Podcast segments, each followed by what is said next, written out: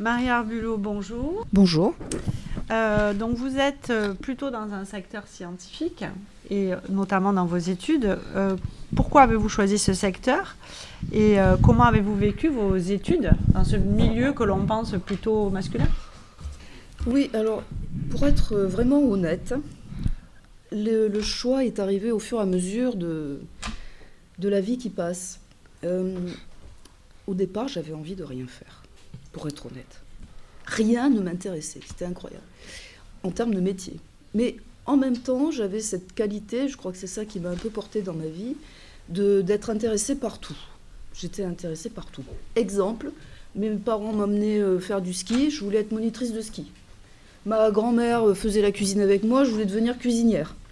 Et ainsi de suite. Et c'est un petit peu comme ça que ma première partie de vie s'est dessinée. Et je pense qu'il y a eu également un atavisme familial, puisque moi j'avais mon, mon grand-père qui habitait en Nouvelle-Calédonie, mes grands-parents qui habitaient en Nouvelle-Calédonie. Et quand j'allais les voir, de temps en temps, mon grand-père ne jurait que par le mot ingénieur. Alors pour lui, c'était le summum. Il y en a pour qui l'ENA, c'est le summum, il y en a pour qui euh, être médecin. Lui, c'était être ingénieur. Il était tourneur-fraiseur. Donc tourneur-fraiseur, c'est un vieux métier, c'est quelqu'un qui travaille sur des machines très précises, peut-être que vous l'avez également dans votre, enseignement, mais lui, voilà, c'était l'ingénieur, etc. Et il me disait, on va voir écrit sur un mur un jour, Marie Arbulot, euh, ingénieur. Alors là, c'était euh, vraiment... Euh, bon, je ne dirais pas que ça a été déterminant, mais ça a poussé. Et quand dans une famille, il y a un métier, vous savez que c'est assez difficile de, de, faire autre chose que font nos parents. Hein je ne sais pas comment les nouvelles générations fonctionnent, mais on remarque quand même euh, souvent que les enfants sont un peu dans le chemin de, leurs parents, dans, la tradition parentale, on va dire. Euh, je vous dis ça parce que je fais un enseignement également euh, à l'université. Donc je suis ingénieur et j'enseigne en, en, Master 2. Je suis enseignant vacataire sur le financement des hôpitaux. Donc j'ai des contacts avec les étudiants. Et en fait, quand euh, au bout de quelques années, là, vous êtes encore dans le, ce que j'appelle le secondaire, mais après, vous allez voir que ça va, vous allez avoir vos chemins qui vont se déterminer un peu plus. Alors, pourquoi j'ai choisi des études scientifiques? Ça a commencé, je pense, euh, quand j'étais euh, en, ce que j'appelle la septième. Comment ça s'appelle maintenant? Je ne sais plus. Juste avant le, la sixième. CM2. Le CM2. Ouais, on appelait ça aussi le CM2. Et là, j'ai vécu la, l'expérience d'être parmi les premières années où on avait des classes mixtes. J'étais à 7 et les classes n'étaient pas mixtes. Il y avait les garçons d'un côté, les filles de l'autre, dans des établissements différents.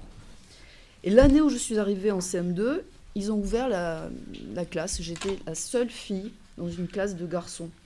Voilà comment ils avaient réussi à faire la mixité, c'était formidable. Donc je crois qu'on était deux, allez, quelque chose comme ça.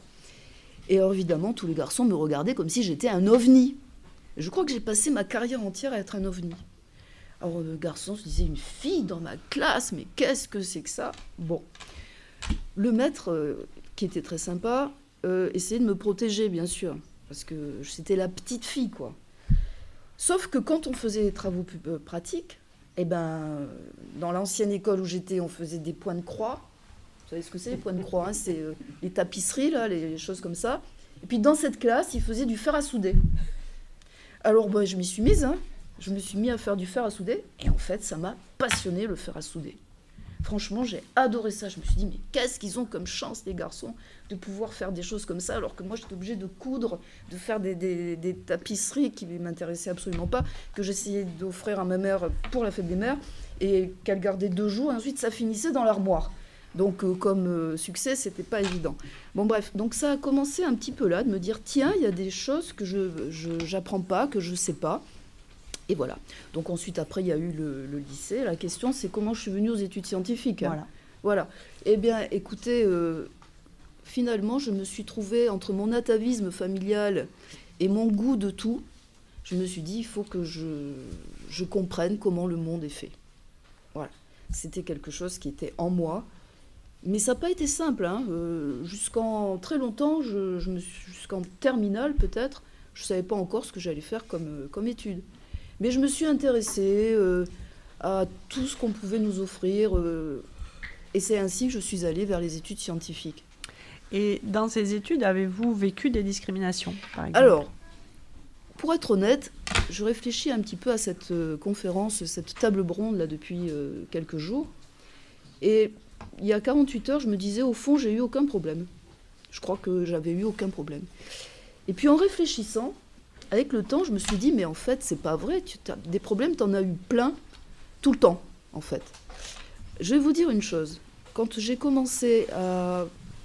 Quand on a commencé à vouloir choisir euh, les options mathématiques en seconde, puisque déjà il y avait une spécialisation à mon époque, euh, on était deux, trois filles dans, la classe. On avait un prof de maths au lycée, de 7. Quand on avait des bonnes notes, il nous faisait monter, les filles, hein, pas les garçons, nous faisait monter sur une chaise pour lui faire des bises. Je crois que le professeur, euh, le poète vin, a, connu cet Olibrius.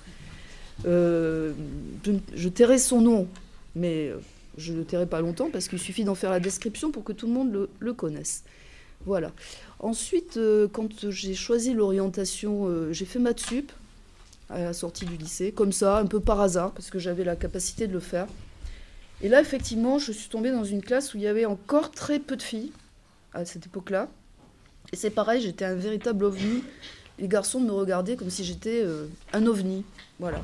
Alors, je volais pas, mais objet marchand, non identifié, peut-être. Et je dirais que les groupes se faisaient les garçons d'un côté, les filles de l'autre, on était quelques-unes. Mais ça n'a pas changé, ça, hein, quand même, hein, si vous regardez bien dans les repas de famille. Hein. Il y a toujours les hommes d'un côté et les filles de l'autre. Il y a ceux qui partent au foot et ceux qui font autre chose. Enfin, c'est pas encore gagné, quand même. Si on est là, c'est aussi pour vous dire euh, soyez vigilants, tous autant que vous êtes, parce que les mélanges. Euh, bon.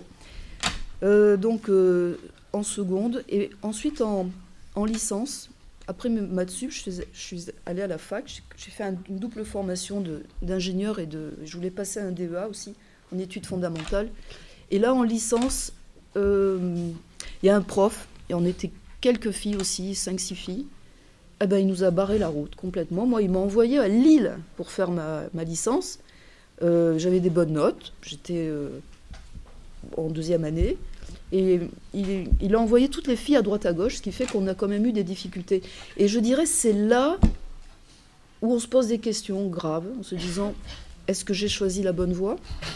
Est-ce que finalement, ce que je suis en train de faire, là, j'étais en informatique, donc je, faisais de l'informatique fondamentale, est-ce que c'est un métier qui est fait pour moi?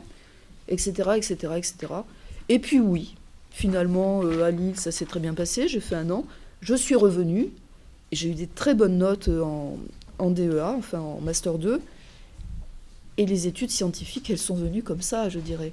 Mais il y a une chose aussi qui, est peut-être euh, que vous interrogiez euh, tous.